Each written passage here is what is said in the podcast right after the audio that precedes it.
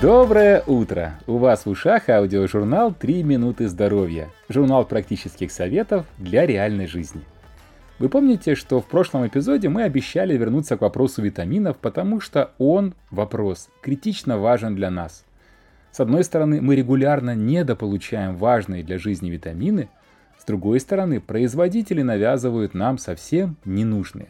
Сначала о ненужных. Внимание! Витаминов А, В6, Е и С мы получаем более чем достаточно почти из любой ежедневной пищи. Не покупайте их в аптеках. Теперь о нужных. Помните, в прошлый раз мы говорили, что нам всегда не хватает таких витаминов D, В12, К2, омега-3 ненасыщенных жирных кислот, магний и калий. Поскольку на слух этот перечень невозможно запомнить, то в описании подкаста мы разместили его – плюс информацию, в каких продуктах питания эти витамины можно найти. Просто напомним, что для полноценной витаминной жизни нам достаточно есть много овощей, фруктов и орехов, а также зелень и ягоды.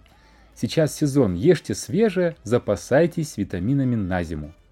И не забывайте о капусте, брокколи, брюссельская, белокочанная, пекинская, цветная, бокчой, кальраби.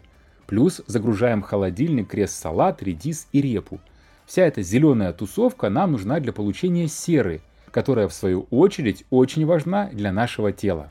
Сера помогает переносить энергию в клетки, защищает протоплазму от вредных бактерий, является важным элементом в синтезе коллагена, поэтому оказывает благотворное влияние на состояние кожи, волос и ногтей, а также замедляет процессы старения организма и оказывает противоаллергическое действие.